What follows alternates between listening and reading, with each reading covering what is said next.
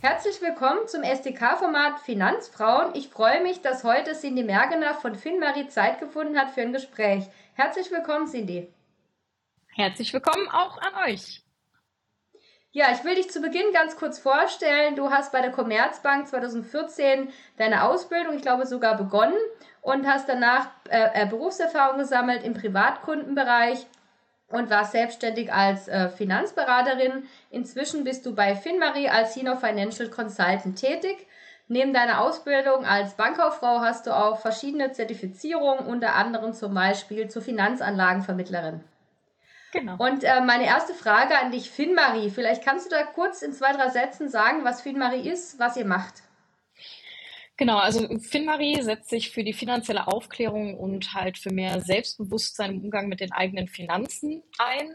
Das eben explizit für Frauen. Heißt, ähm, FinMarie möchte wirklich äh, mehr Kapital in den Händen von Frauen sehen und ähm, eben für mehr Gleichberechtigung, eben auch ökonomische Gleichberechtigung sorgen. Und ähm, ja, dabei oder daher will halt FitMarie wirklich, dass der Finanzmarkt transparenter für Frauen gemacht wird und eben das Thema Investieren einfach Frauen zugänglicher und näher gebracht wird. Mhm. Ihr habt ja auch eine App. Was kann ich mit der App anfangen und wie kann ich mir die vorstellen?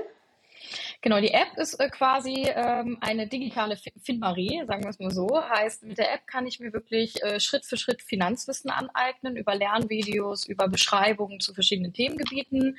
Ähm, gleichzeitig kann ich aber auch mir einen eigenen Finanzfahrplan erstellen oder einen Finanzplan erstellen und mich inspirieren lassen von anderen Portfolien, von Frauen, die der Community schon angehören, die ihre Portfolien eben zugänglich machen.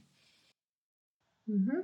Bei euch lese ich auf der Webseite immer mal wieder den Begriff finanzielle Unabhängigkeit. Jetzt ist so ein bisschen die Frage für mich, was genau ist denn damit gemeint? Mhm. Das knüpft so ein bisschen an das an, was ähm, FinMarie überhaupt erreichen möchte. Also finanzielle Unabhängigkeit ähm, hat ja viele Facetten, bedeutet einfach für uns, dass eine Frau komplett finanziell alleine auf eigenen Beinen stehen kann. Sprich, ähm, alles, all, all die Dinge, die ähm, zum Beispiel die Altersvorsorge betreffen, dass Frau eben nicht im Alter sehr auf ihren Mann angewiesen ist, durch Ausfallzeiten, durch Elternzeiten etc., sondern dass Frau direkt weiß, okay, ich habe das und das zur Seite gelegt, das und das reicht quasi, um mich gut selbst versorgen zu können später im Alter ähm, dieses ganze Thema Unabhängigkeit fängt halt schon früh an. Das äh, ist nicht so eine Sache, ähm, wie, wie man häufiger mal so liest. Ähm, im, Alter sind dann Frauen äh, abhängig vom Mann, sondern es fängt ja, die, diese ganze Problematik fängt ja schon bei Thema Elternzeiten an.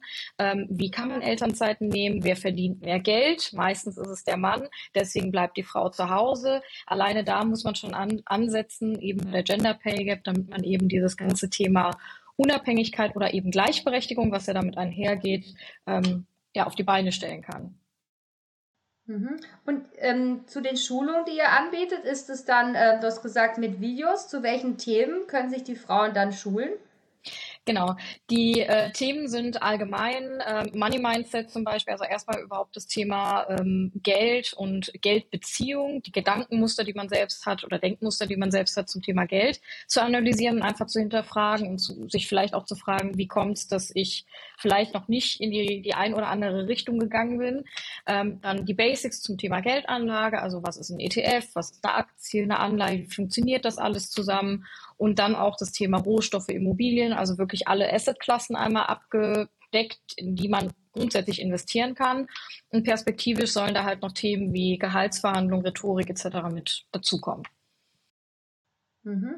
Jetzt seid ihr ja ein Start-up. Wie ist denn das Arbeiten in einem Start-up? Du warst ja auch schon bei der Bank, wo das ja immer eher noch ein bisschen traditioneller zugeht.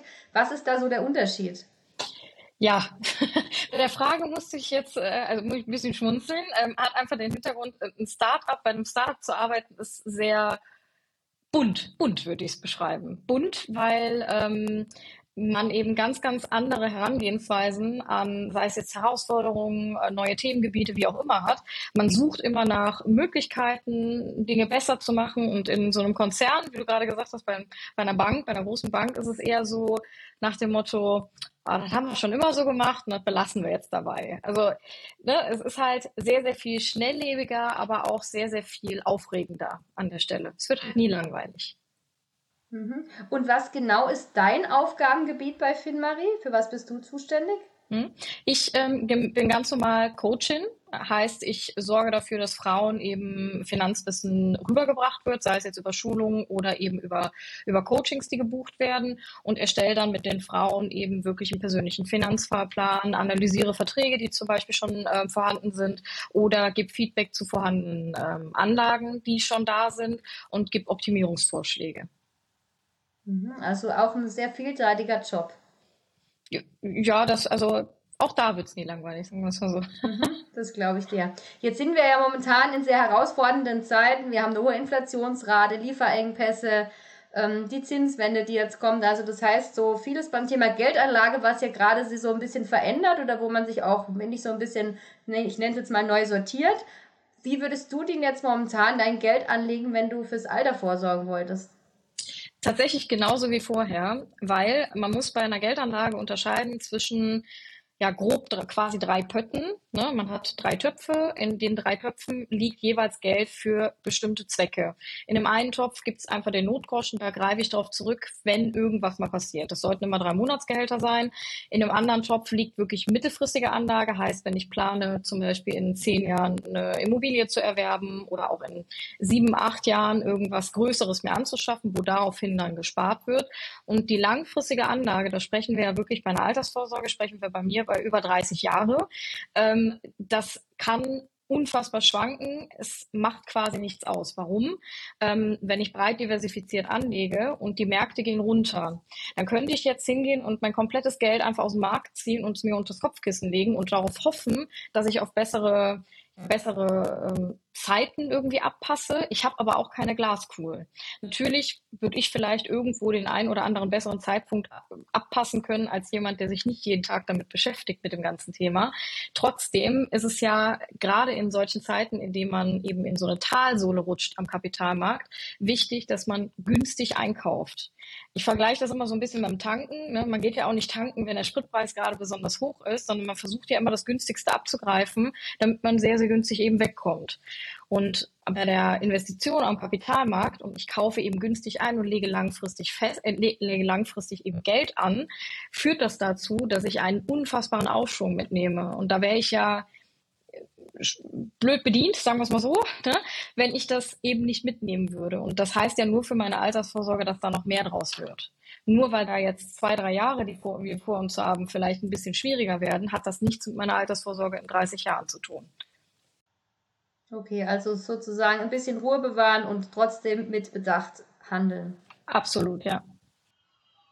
Ja, dann danke ich dir herzlich für deine Zeit, für das Gespräch und wir freuen uns natürlich über Kommentare und wenn euch das Interview gefallen hat, über Likes. Und wenn ihr eine Idee habt für eine Frau, mit der wir unbedingt mal sprechen sollen, freuen wir uns natürlich auch über Vorschläge.